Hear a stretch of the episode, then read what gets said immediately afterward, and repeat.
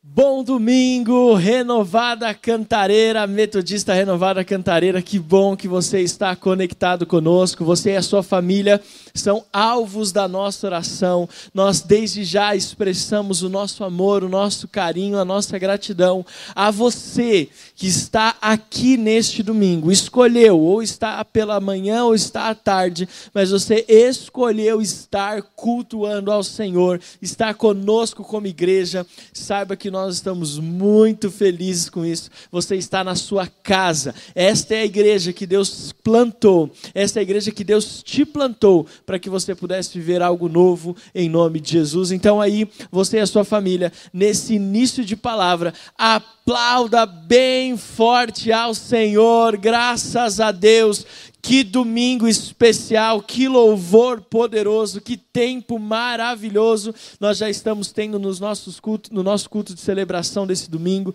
E eu tenho certeza que Deus irá fazer grandes coisas nesse encerramento da série Vencendo Desafios. Nós estamos na quarta e última mensagem desta série e eu tenho certeza que até aqui Deus tem falado com você em nome de Jesus. Saiba que a sua participação durante o culto online nos comentários é muito importante. Então, antes de começarmos a pregar, a ministrar a palavra de Deus, eu quero dizer para você: não deixe de comentar aqui o vídeo enquanto a palavra estiver acontecendo. Dá glória a Deus, escreve, coloca o versículo, coloca algo que Deus falou no seu coração. Algumas pessoas podem achar que isso atrapalha ah, o andamento do, da transmissão, mas eu particularmente gosto porque isso mostra que a igreja está se movendo, a igreja está participando, amém? Até no campus online, a nossa igreja tem que ser uma igreja participativa em nome de Jesus, amém? Mais uma vez, que bom que você está conosco. Se você ainda não fez, dê um curta esse vídeo, dê um joinha lá, dá um like no vídeo, porque é muito importante para que o YouTube divulgue um pouco mais os nossos cultos de celebração. Se você ainda não é, está inscrito no nosso canal, vai ter aqui do lado para você, ops, é desse lado aqui, vai ter um, um, um logozinho escrito inscreva-se, clica lá e inscreva-se no nosso canal. Nós contamos muito com você em nome de Jesus. Amém? Quero também aqui só é, reforçar um, um, aviso que a Adriana deu. Domingo que vem, quando nós retornaremos aos nossos cultos presenciais, é domingo de ceia.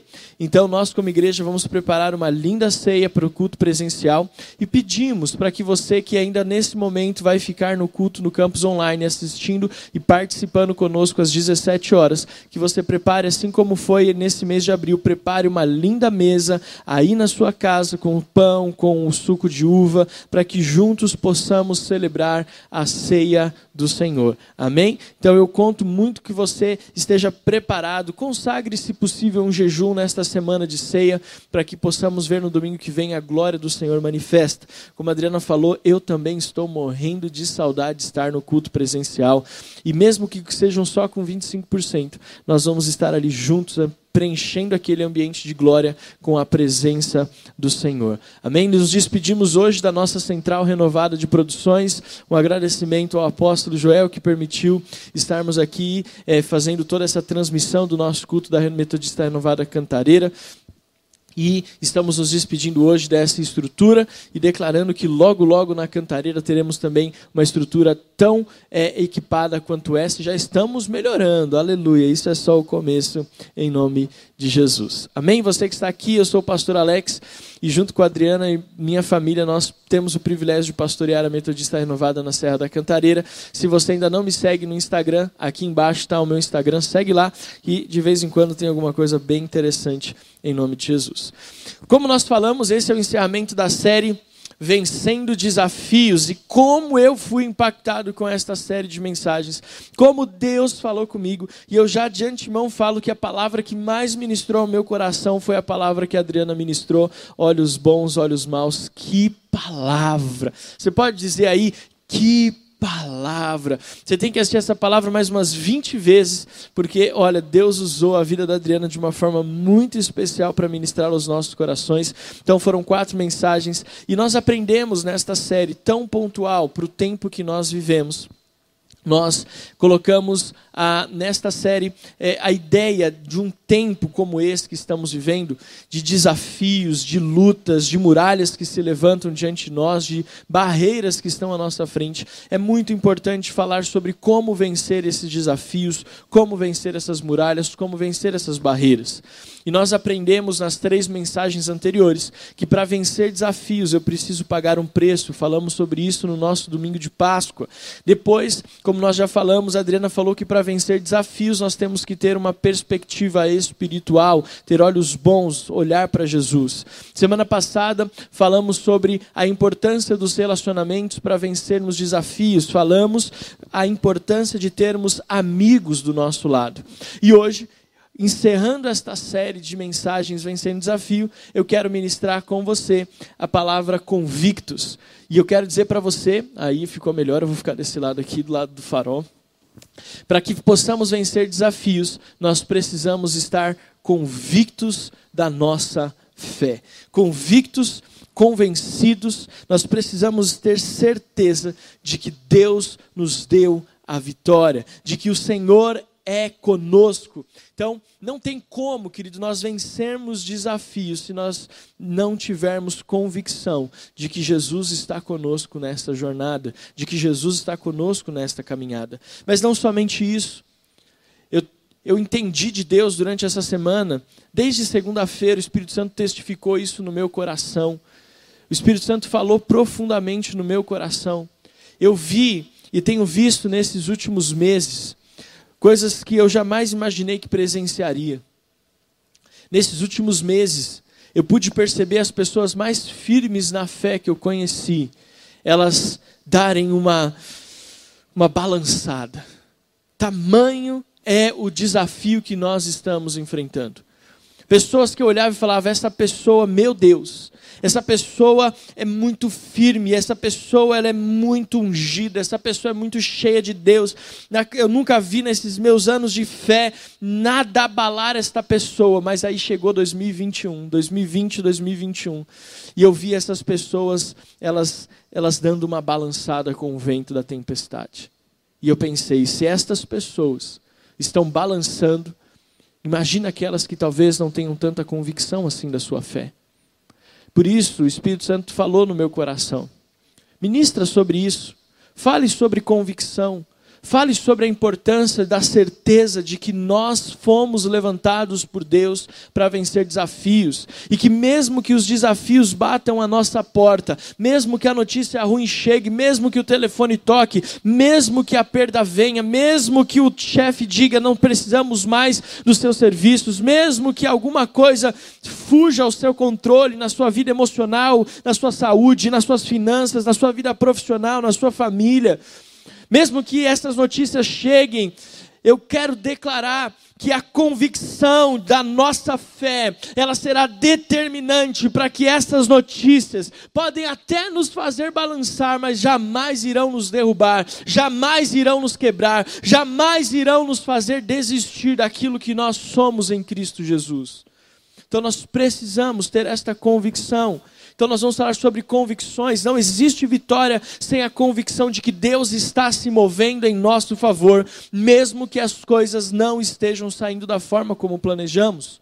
Os nossos planos, eu falo muito isso, mas não vou deixar de repetir os nossos planos podem não acontecer, os seus planos podem não acontecer, os meus planos podem ser frustrados, mas os planos de Deus jamais deixarão de se cumprir na sua vida, os planos de Deus jamais deixarão de se cumprir na minha vida, na nossa igreja, na sua família, com seus filhos, com seu cônjuge no seu chamado, no seu ministério. Queridos, nossos planos podem ir por caminhos que nós não esperávamos, mas o, o planos do, os planos do Senhor seguem no caminho determinado por Ele.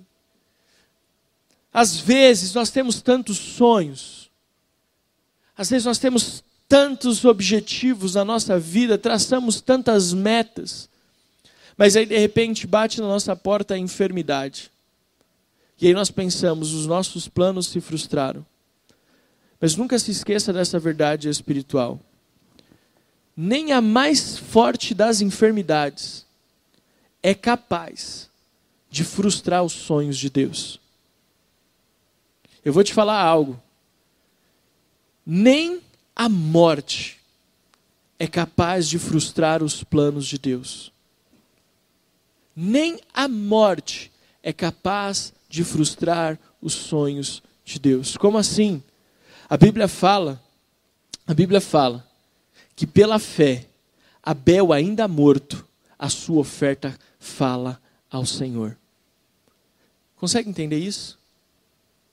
Os ossos do profeta, que já estava morto, as pessoas que foram colocadas naquela cova, junto com os ossos do profeta, ressuscitaram. Porque nem a morte, nem a mais dura enfermidade, nem a perda de um emprego, nem a dificuldade de arrumar um emprego, nem as dívidas, nada disso pode frustrar os planos de Deus na sua vida. Se você e eu formos convictos, nada poderá frustrar os planos de Deus. Há algum tempo eu li, eu gosto muito de ler, e eu li um livro eu tive o privilégio de, de, alguns anos atrás, estar em Nova York e participar de um culto. E comprei um livro muito legal chamado é, Viva, Ame e Lidere. Viva, Ame e Lidere. Esse é um livro da, da, do pastor Brian Houston, da Houston Church. E ele tinha acabado de lançar esse livro, eu comprei lá e vim, voltei lendo esse livro, li muito rápido, porque o livro realmente mexeu muito comigo. Eu gosto muito de ler é, testemunhos e biografias de homens e mulheres de Deus que têm convicção do plano de Deus e do chamado de Deus para a vida deles.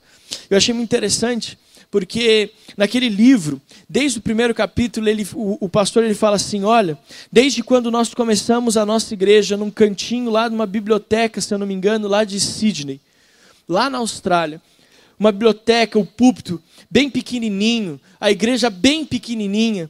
Desde aquele primeiro sermão, Deus colocou no meu coração de que a nossa igreja seria uma igreja global, de que a nossa igreja iria impactar o mundo com a palavra de Deus e com a adoração ao Senhor. Você que conhece esse ministério, você sabe muito bem o impacto que eles têm no mundo, não somente com a questão do louvor e da adoração, mas com a tendência de culto, com a liturgia de culto. Isso me chamou a atenção. Só que ao longo do livro, do discorrer do livro, ele também diz o seguinte, algo que me marcou muito. Ele falou assim: Deus, olha só que, que frase impactante. Deus não é esquizofrênico. Aquela frase de logo de imediato me chocou. Deus não é esquizofrênico. Deus não é um Deus que coloca uma promessa na sua frente e diz depois de alguns dias: Eu não quero mais que você viva essa promessa. Deus não é um Deus que tem um chamado para você e depois de alguns dias ele fala: Não, eu não quero mais esse chamado para você. Deus, ele não é um Deus esquizofrênico. Deus não é um Deus que se move de uma forma num dia e se move de uma outra forma no outro. Deus, ele continua sendo Deus. Deus, ele continua sendo poderoso. Deus, ele não é um Deus que vive numa, numa, numa em, circunstâncias variáveis. Deus não é um Deus que vive é, numa montanha russa emocional. Deus não é assim. Nós não podemos nivelar Deus a nossa ótica humana. Ele nos dá a graça de percebê-lo, ele nos dá a graça de viver com ele, mas nós jamais podemos cair no erro de limitar Deus à nossa forma de pensar ou à nossa caixinha aqui, não. Deus, ele continua sendo Deus, ele não é esquizofrênico. O plano que ele tem, o sonho que ele tem no seu, colocou no seu coração, o plano e o sonho que ele tem para você há de se cumprir. E nós precisamos ter convicção disso para vencer os desafios. Deus não é um Deus que um dia ele é bonzinho e no outro, ele é um Deus malvado, sentado, velhinho, sentado num trono com um balde de raios do lado, só esperando para fulminar aquele que cometeu o primeiro pecado. Deus não é um Deus bonzinho num dia e um Deus malvado no outro. O mesmo Deus que abriu as portas para você ser salvo, para que eu fosse salvo, o mesmo Deus que operou milagres no passado, é o mesmo Deus que, quando algo foge ao nosso controle, continua sendo Deus. Ele não muda. Ou seja, ele não está à esquerda, ele não está à direita, ele está no centro. Mil cairão ao seu lado, dez mil à sua direita, mas tu não serás atingido, porque está no centro. Quem está no Senhor não está com um dia com Deus bonzinho, outro dia com Deus malvado. Não, Deus é Deus. Por isso que ele fala: Eu sou. Quando Moisés pergunta, eu vou na autoridade de quem? Diga, o eu sou te enviou. Então nós precisamos entender isso. Deus, ele continua sendo Deus, ele continua sendo o mesmo Deus bom, zeloso, amoroso, quando as coisas estavam bem na sua vida e quando as coisas não estão. Deus não é esquizofrênico. Amém? Tiago capítulo 1, versículo 17, vai aparecer aí na sua tela. Tiago capítulo 1, versículo 17 diz assim: Toda boa dádiva e todo dom perfeito vem lá do alto, descendo do Pai das luzes, em quem não pode existir variação ou sombra de mudança. Veja, nós temos que ter esta convicção de que Deus não muda. Quando nós olhamos para Deus com essa certeza que não existe variação ou sombra de mudança, significa que esse nosso Deus, como diz Hebreus capítulo 13, versículo 8, ele, Jesus Cristo, é o mesmo ontem, hoje e para sempre. Números 23, 19 diz: Deus não é homem para que minta, nem filho do homem para que mude de ideia. Olha só, Deus não é homem para que minta, nem filho do homem para que mude de ideia. Será que, tendo ele prometido, não o fará? Ou tendo falado, não cumprirá? Querido Deus, eu vou reafirmar essa expressão que ela é forte, ele não é esquizofrênico. Deus não é um Deus que muda de opinião, de pensamento, de personalidade conforme as circunstâncias. Deus, ele continua sendo Deus. Nós precisamos ter esta convicção se queremos vencer desafios.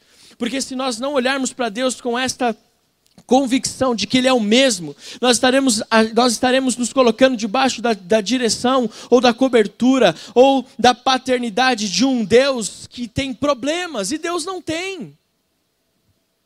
Quando nós não temos a convicção desta plenitude de Deus, desta, desta fidelidade de Deus com a Sua palavra, com a Sua promessa, com quem Ele é, nós estaremos colocando a nossa vida e o serviremos de qualquer maneira.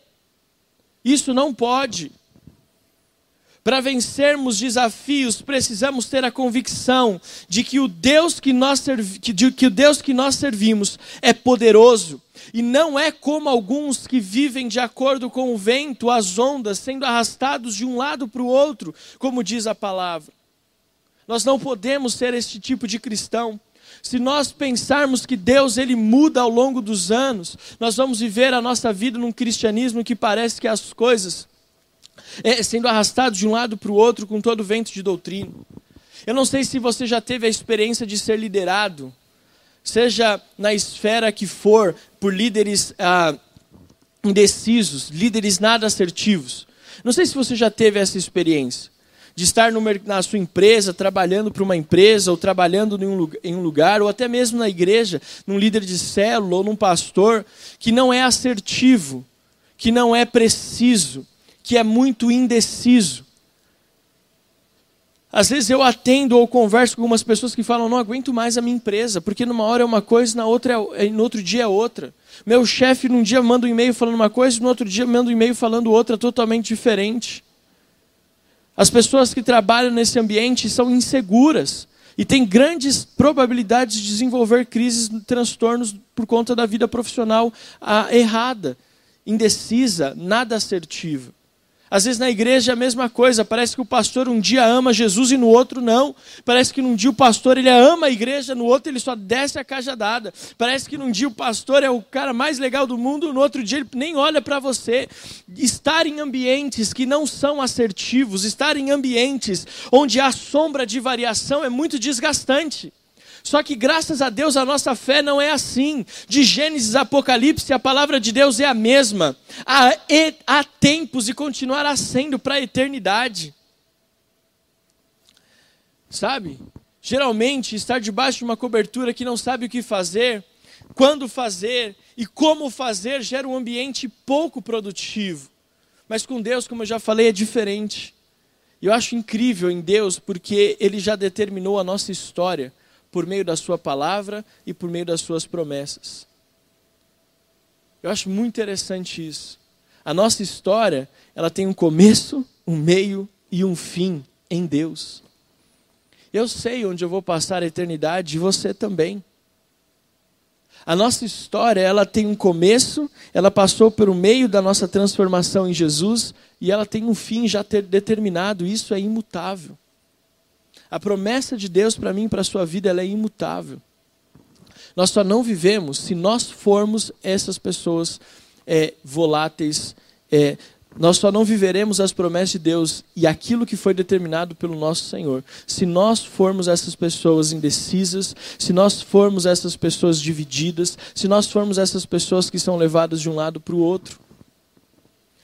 Deus, como diz o profeta Isaías, capítulo 9, versículo 6, porque um menino nos nasceu, um filho se nos deu o governo está sobre os seus ombros.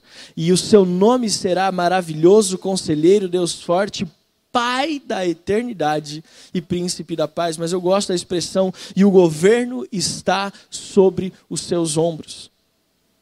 Nós precisamos ter a convicção de que em Deus não há sombra de variação, de mudança. Que Ele é o mesmo ontem, hoje e será eternamente. E que o governo continua sobre os seus ombros. Amém? Nós precisamos ser convictos do quê? E essa é a grande pergunta então que você faz. Convictos de que Deus não muda? Amém. Isso está firme no meu coração. Mas além disso, no que mais eu preciso estar convicto para vencer desafios? Leia comigo e eu quero convidar você a ficar de pé aí na sua casa. Vamos ler Filipenses, capítulo 1, versículo 6. Filipenses, capítulo 1, versículo 6. Olha só o que diz a palavra do Senhor. Estou certo de que aquele que começou boa obra em vocês há de completá-la até o dia de Cristo Jesus. Vou ler mais uma vez com você aí de pé na sua casa. Se você estiver sentado, o sofá vai começar a formigar aí. Filipenses capítulo 1, versículo 6. Estou certo de que aquele que começou boa obra em vocês há de completá-la até o dia de Cristo Jesus, nosso Senhor. Ainda de pé, Pai, obrigado por tudo que nós já temos vivido, obrigado pela palavra que foi pregada até aqui e pela palavra que será pregada a partir desse ponto. Que os nossos olhos se abram, que o nosso coração se enche, que teu Espírito nos impacte de uma forma transformadora neste domingo, em nome de Jesus. Amém. Amém. Pode se assentar. Olha só o apóstolo Paulo escrevendo à igreja de Filipenses. Na versão nova Almeida atualizada está escrito: Estou certo de que aquele que começou boa obra em vós. Mas outras versões dizem, por exemplo, Estou plenamente certo. Eu gosto dessa versão, porque ela traz mais convicção. Estou plenamente certo. Outra versão diz: tendo por certo isso. Gosto muito dessa versão também tendo por certo isto, que aquele que começou uma boa obra em vós, há de completá-la até os dias de Cristo Jesus. Em outras palavras, o que, que o apóstolo Paulo está dizendo à igreja de Filipenses? Ei, Filipenses, eu estou convicto, eu estou convicto de que Deus começou algo em você e que aquilo que Deus começou em você, Ele vai terminar. Eu não sei se você conhece pessoas que começam algo e param no meio do caminho. Pessoas que começam algo e deixam de fazer aquilo no meio do caminho. Eu assumo que às vezes eu sou perfeccionista demais. Eu não consigo começar alguma coisa e parar isso no meio do caminho. Isso me deixa agoniado. Às vezes eu me enveredo pelas madrugadas porque eu não aceito dormir sem terminar o que tem que terminar, sem fazer o que tem que fazer, sem ligar para quem tem que ligar. Essa semana era uma e, uma e pouco da manhã, eu estava respondendo uma mensagem, porque eu não posso dormir sem encerrar e colocar em prática tudo aquilo que eu determinei para o meu dia. Mas tem pessoas que não se importam em começar algo aqui e deixar. Começa uma faculdade e não para. Começa um trabalho e para no meio do caminho. Começa um projeto e não termina. Começa um curso e não conclui. Começa um relacionamento e termina o relacionamento, não vai até o fim. Graças a Deus você não é assim. Mas o apóstolo Paulo, tudo tem um equilíbrio, amém? Só, só a dica. Mas, até para mim mesmo estou falando isso. Mas, o apóstolo Paulo está afirmando algo. Eu estou convicto de que aquele que começou, ele, ele não está falando assim, olha, eu acho que não. Convicto. Convicto. Eu sei do que eu estou falando. Eu sei do que eu estou falando. Deus está trabalhando. Começo, meio e fim. Existe uma palavra que, por conta das social medias, está muito em voga, que é flow fluir, as coisas que fluem. Então, se você falar com qualquer pessoa agora que é digital influencer ou qualquer pessoa agora que trabalha a palavra do momento, né? Os, os Faria Limers é flow. O trabalho tem que ter um flow, as coisas, o job precisa ter um flow, as coisas precisam ser assim. O que está acontecendo aqui? O que, que o apóstolo Paulo está falando? Ele deixa claro que existe um flow no agir do Espírito Santo e no agir de Deus na vida do crente. O apóstolo Paulo está dizendo assim: ó, oh, o flow é esse, entendeu? Estou convicto de que aquele que começou uma boa obra em você é fiel e justo para completá-la até o dia de Cristo Jesus. Querido, Deus não esqueceu de você. Deus não te abandonou. Deus não está te castigando. Deus não está te punindo, Deus não está te deixando de lado, Deus não te colocou no banco de reservas, Deus não colocou você numa posição de filho é, indesejado, Deus não deixou de olhar para você, Deus não deixou de responder a sua oração, Deus não deixou de zelar pela sua saúde, Deus não deixou de cuidar das suas emoções, porque eu estou convicto, plenamente certo, tendo certo que aquele que começou uma boa obra em você é fiel e justo para completá-la. Completar o que? A boa obra. Gente, esse texto ele é tão simples, mas tão complexo ao mesmo tempo, porque Paulo está dizendo assim: Deus começou uma boa obra em você, e ele não termina dizendo, e esta obra vai terminar triste, mal acabada, uma obra feia, uma obra ruim, uma obra de maldade, não. A mesma boa obra que ele começou hoje vai terminar quando Cristo voltar. A boa obra, ah, pastor, mas você não sabe a minha vida, eu estou sofrendo eu estou angustiado, pastor, eu estou desempregado, pastor, eu estou doente, pastor, eu estou sem dinheiro, pastor, eu perdi alguém que amava, pastor, a minha família está destruindo, pastor, pastor, pastor. Aquele que começou uma boa obra há de completar uma boa obra na sua vida. E não é só isso. Estou plenamente certo, convicto de que aquilo que começou uma boa obra terminará uma boa obra. Se não terminou, se não está boa, é porque Deus ainda não terminou o que ele tinha que fazer na sua vida. Eu postei um texto no meu Instagram esta semana, também de um livro que eu li, se eu não me engano era Repintando a Igreja, o nome do livro. E ele fala sobre a, a questão da nossa perspectiva. Ele diz que Muitas vezes nós não conseguimos apreciar uma obra de arte porque a nossa, a nossa visão está de forma errada. Nós estamos muito perto. E às vezes, quando nós estamos muito perto, nós chegamos só as pinceladas que o artista deu e talvez essas pinceladas estejam em cores escuras, acinzentadas. Mas o autor do livro ele diz: experimente dar uma afastada para que você veja a obra inteira. E você vai perceber que mesmo que existem nuances de preto, de cinza, de cores escuras, aquelas cores, elas completam um lindo quadro. Assim é a nossa vida, diz o autor. Muitas vezes, nós estamos olhando o quadro muito de perto e a nossa visão está apenas naquilo que está dando errado.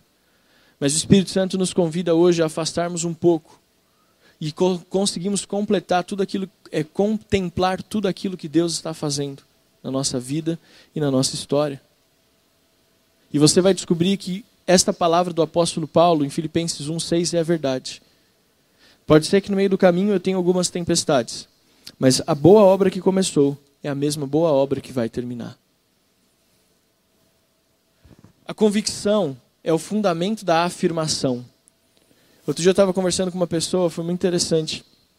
A gente estava em dúvida sobre uma, uma questão, e aí aquela, aquele menino ele falou assim: Não, é assim.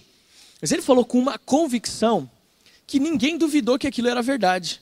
Aí ele começou a rir imediatamente, a gente falou, mas o que foi? Ele falou, não, eu só queria fazer um teste.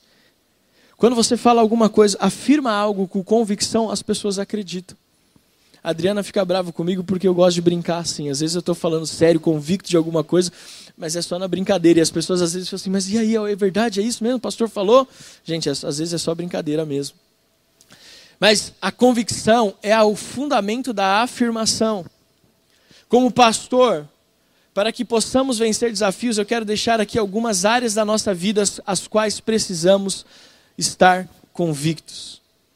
Quais são as áreas da nossa vida que nós precisamos ter convicção para vencermos desafios? Preparado aí? São 47 áreas. A primeira delas é. Brincadeira, tá? São só sete. A primeira delas, nós vamos ter convicção da nossa salvação. Se você quer vencer desafios, tenha convicção da sua salvação. Às vezes tem pessoas que elas falam assim: será que eu vou para o céu? Será que eu vou para o céu? O irmão Lázaro, que partiu para o Senhor recentemente, falava: Ainda bem que eu vou morar no céu. Convicção. Convicção. Querido, nunca duvide da sua salvação. Se você reconheceu Jesus como Filho de Deus, que morreu na cruz no seu lugar, no meu lugar, que Deus ressuscitou dos mortos no terceiro dia, e confessa Jesus como Salvador, e vive segundo a palavra desse Jesus Salvador e Senhor, com certeza você tem um lugar na eternidade. Não duvide. Uma das coisas que o diabo mais ataca no cristão é colocar em xeque a sua salvação. Querido, Deus não é número, nós lemos lá em Números, capítulo ah, 23, 19. Deus não é homem que minta, nem filho do homem para que se arrependa, para que mude de ideia. Ele prometeu, ele vai cumprir. Então, se Deus prometeu a, a, nossa salvação, Romanos 6 fala sobre isso. Se morremos com Cristo por meio do batismo para o pecado, ressuscitamos com Ele também em novidade de vida. Não duvide da sua salvação. O diabo coloca em xeque: será mesmo que eu estou salvo? Será mesmo que é isso? Segunda área da sua vida que você precisa ter convicção: tenha convicção da sua fé. Tenha convicção da sua fé. A sua fé ela precisa ser inabalável. A sua fé e a minha fé precisam ser inabalável. A, palavra, a parábola do semeador diz que o semeador saiu a semear, uma semente caiu em terra, terreno rochoso, não tinha raiz, outra cresceu entre espinhos, e aqueles espinhos sufocaram a semente, outras caíram pelo caminho, e as aves vieram e comeram, mas a semente que caiu em boa terra, ela frutificou. E a Bíblia diz que a semente, ela é a palavra de Deus, é a nossa fé. A nossa fé precisa entender, nós precisamos entender que nós temos que ter convicção da nossa fé e saber que nós somos essa terra boa, esse solo bom. Não tenha dúvidas da sua fé, não tenha dúvidas do cristianismo, não tenha dúvidas de que Deus enviou Jesus, o seu único filho, para morrer na cruz do Calvário, ressuscitou no terceiro dia e está vivo para que nós pudéssemos ter acesso à novidade de vida, a uma vida nova em Cristo. Não tenha dúvidas da sua fé a sua fé pode ser escarnecida, a sua fé pode ser zombada, as pessoas podem ridicularizar, mas não duvide, seja convicto da sua fé. Convicto. Convicto de que Deus operou algo na sua vida. Terceiro, seja convicto do seu chamado nada irá impedir o propósito de Deus de se cumprir em minha vida. Diga isso: nada irá impedir o propósito de Deus de se cumprir na minha vida. Tenha convicção do seu chamado. Convicção do seu chamado. O apóstolo Joel enviou um vídeo muito interessante. E nesse vídeo ele fala que Deus chama o homem para bater na pedra. Filho, você topa o meu chamado? Topo. Então você vai bater nesta pedra. E ele fala: Senhor, eu quero fazer aquilo que o Senhor falar. Bata na pedra.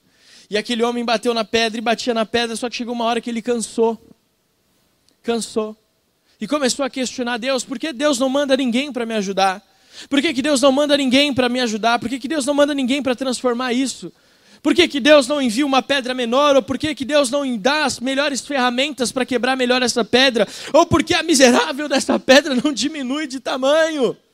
E ele começou a questionar e a indagar a Deus: Deus, por que, que o Senhor me deu esse trabalho? Por que, que o Senhor me deu esse chamado? E Deus falou: Filho, quando eu te chamei, eu te expliquei tudo. Eu falei que essa era a pedra, eu falei que esse era o martelo, e eu falei que era isso que você tinha que fazer. Por que, que você está me questionando agora? Você entendeu o meu chamado, você ouviu o meu chamado e o aceitou, porque agora, depois de um tempo, ele não serve mais para você como servia lá no passado. Forte isso, né? Tenha convicção do seu chamado. É para bater pedra? Bora lá. Mas não abra mão do seu chamado por nada. Por nada. Eu já vi pessoas enfrentando desafio, sabe o que elas fazem? Vou sair da igreja. Pessoas enfrentando desafio, vou sair, de, vou sair da célula. Ah, está enfrentando desafio, vou deixar de, de, de liderar. Mas eu nunca vi essas pessoas enfrentando desafio, vou sair do emprego. Ah, vou pedir as contas do meu emprego. Ah, vou deixar de fazer. Não. O diabo trabalha para roubar a convicção do seu chamado. Seja convicto dele.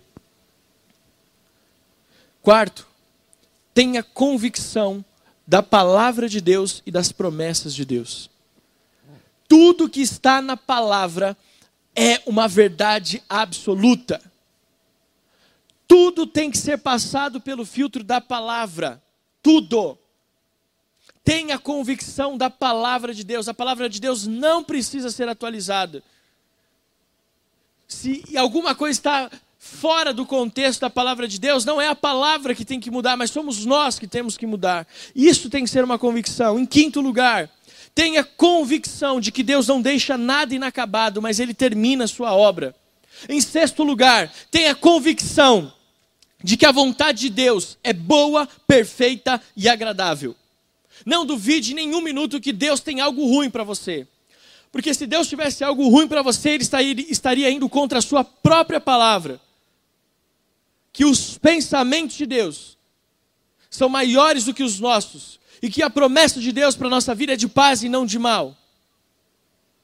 Deus não vai contra a palavra, então tenha convicção de que a vontade dele é boa, perfeita e agradável. E por último, tenha a convicção de que Deus estará ao nosso lado todos os dias da nossa vida.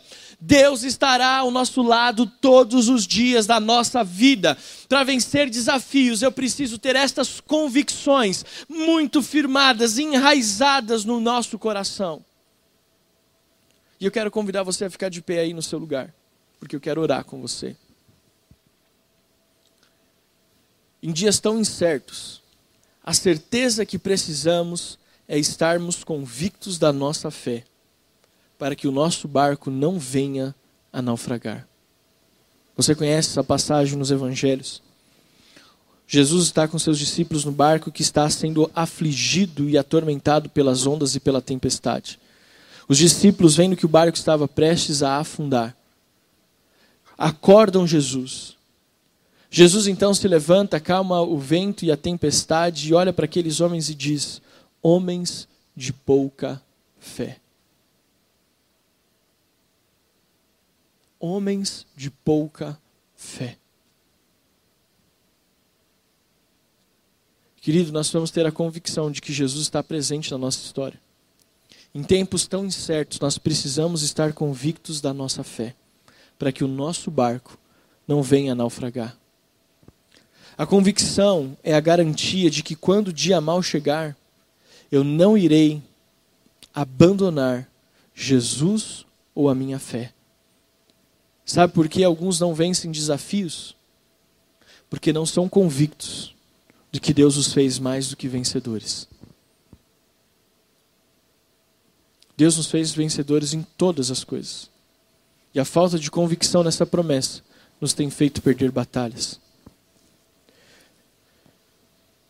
Pedro, eu sei que você está de pé aí. Pedro precisou ter a convicção na palavra de Jesus e não nas circunstâncias para sair do barco e andar sobre as águas. Para vencermos os desafios que nos são propostos, e são muitos, precisamos estar convictos, não nas circunstâncias ou no que é externo, mas naquilo que é interno. No poder do Espírito Santo que habita em nós. Pedro, quando andou sobre as águas, ele teve que ter uma convicção de que a palavra de Jesus bastaria. Isso aqui dá uma outra pregação. Às vezes, querido, o lugar mais seguro não é o que aparece. Porque se você olhar, o lugar mais seguro no mar, dentro da tempestade, é o barco. Mas Jesus ele vem e muda essa perspectiva, ele diz: "O lugar mais seguro é aonde eu estou". O lugar mais seguro é aonde eu estou. Pedro teve que ter a convicção na palavra de Jesus e não na palavra dos discípulos ou no barco onde seus pés estavam firmados. Para andar e viver o milagre, ele teve que ter convicção na palavra de Jesus. Aí alguns podem dizer, mas ele afundou. Mas eu gosto dessa perspectiva. Como é que Pedro voltou para o barco? Porque depois de afundar, Jesus o tomou pela mão. E eles juntos, Pedro voltou para o barco, andando sobre as águas, mas dessa vez de mãos dadas com Jesus. Isso é convicção. A convicção acontece na e na sua vida quando nós decidimos confiar na palavra de Deus. Saímos do barco. E mesmo que nós comecemos a afundar, a nossa convicção continua, porque Deus ele vai estender a mão, Jesus ele vai estender a mão, ele vai nos tirar daquela situação de afogamento e nos, e nos conduzir de volta, vivendo o milagre, só que de mãos dadas com Ele. Então milagre, o, o desafio não é para você afundar, mas é para você experimentar o toque de Deus na sua vida. Feche teus olhos, eu quero orar com você. Eu quero orar para você que hoje tenha coragem de dizer: Eu preciso dessa convicção na minha vida hoje. Você que precisa desse novo tempo. Pai, nós somos muito gratos por esta palavra. Nós somos muito gratos por esta série de mensagens chamada Vencendo Desafios. Nós somos muito gratos porque o Senhor falou conosco e o Senhor tem agido em nosso favor. Nós, obrigado por todas as ferramentas e por todas as armas que o Senhor nos deu para vencermos aquilo que está diante de nós. Obrigado por esta palavra sobre convicção. Deus, eu sei que talvez existam algumas pessoas que estão colocando em xeque algumas, algumas situações da vida, mas que com esta palavra, esta pessoa, esse irmão, essa irmã, esta família, Deus querido, esse irmão que está conosco pela primeira vez, que com esta palavra revelada do Senhor, eles possam receber neste domingo a fé necessária para caminhar e marchar na convicção de que o Senhor é um Deus real, um Deus presente, um Deus que está disposto a mudar a história da nossa vida. Deus gera esta convicção na nossa igreja metodista renovada na Serra da Cantareira. Eu, como pastor, tenho a convicção de que Deus nos plantou aqui neste lugar para fazermos a diferença. Eu tenho a convicção de que Deus nos chamou como igreja e nos uniu como corpo, cada um na sua individualidade para que a promessa dele sobre a Serra da Cantareira se cumpra, de que este lugar será salvo pelo poder e pelo amor de Jesus Cristo, por meio do trabalhar e por meio do agir da igreja. Pai, nós pedimos em nome de Jesus Cristo de Nazaré, traz esta convicção àqueles que estão meio abalados, traz esta convicção àqueles que estão, Senhor amado, fragilizados, traz a convicção de que o Senhor é o mesmo ontem, hoje e será eternamente, traz a convicção de que o Senhor faz nova toda todas as coisas. Pai, eu libero esta unção sobre a vida da nossa igreja, convicção para vencermos os desafios. Eu libero esta unção em nome de Jesus sobre a nossa igreja, em nome de Jesus. Amém, amém e amém. Ainda de pé. Eu quero que você, com a mão no seu coração e seus olhos fechados, você repita a seguinte oração junto comigo. Eu vou orar e eu queria que você repetisse depois de mim.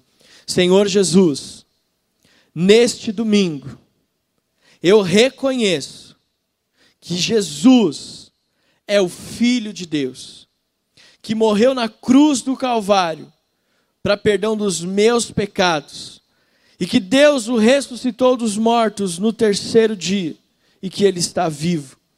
E por meio da morte e ressurreição, eu tenho direito a uma nova vida em Cristo Jesus. Perdoa os meus pecados, perdoa os meus erros. Eu me arrependo de tudo que eu fiz sem convicção. Eu me arrependo de tudo que eu fiz que não agradou ao Senhor.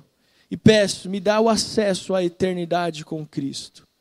Eu oro em nome do Pai, do Filho e do Espírito Santo de Deus. Amém, amém e amém. Você pode aplaudir ao Senhor em nome de Jesus? Graças a Deus por isso. Querido, eu quero dizer algo para você. Se você fez esta oração, você está aqui pela primeira, segunda ou terceira vez, e você fez esta oração hoje pela primeira vez, entregando a sua vida a Jesus, convicto de que Jesus é o Senhor da sua vida, ou você que estava afastado ou afastado dos caminhos do Senhor e fez esta oração de reconciliação, convicto dessa nova vida, mande aqui uma mensagem no nosso WhatsApp, ou melhor ainda, você pode preencher o formulário. Aqui está o telefone do nosso WhatsApp e nos nossos comentários tem o nosso um link para você preencher com todas as informações, porque nós queremos entrar em contato com você. Seja convicto da sua fé. Deus te abençoe em nome de Jesus.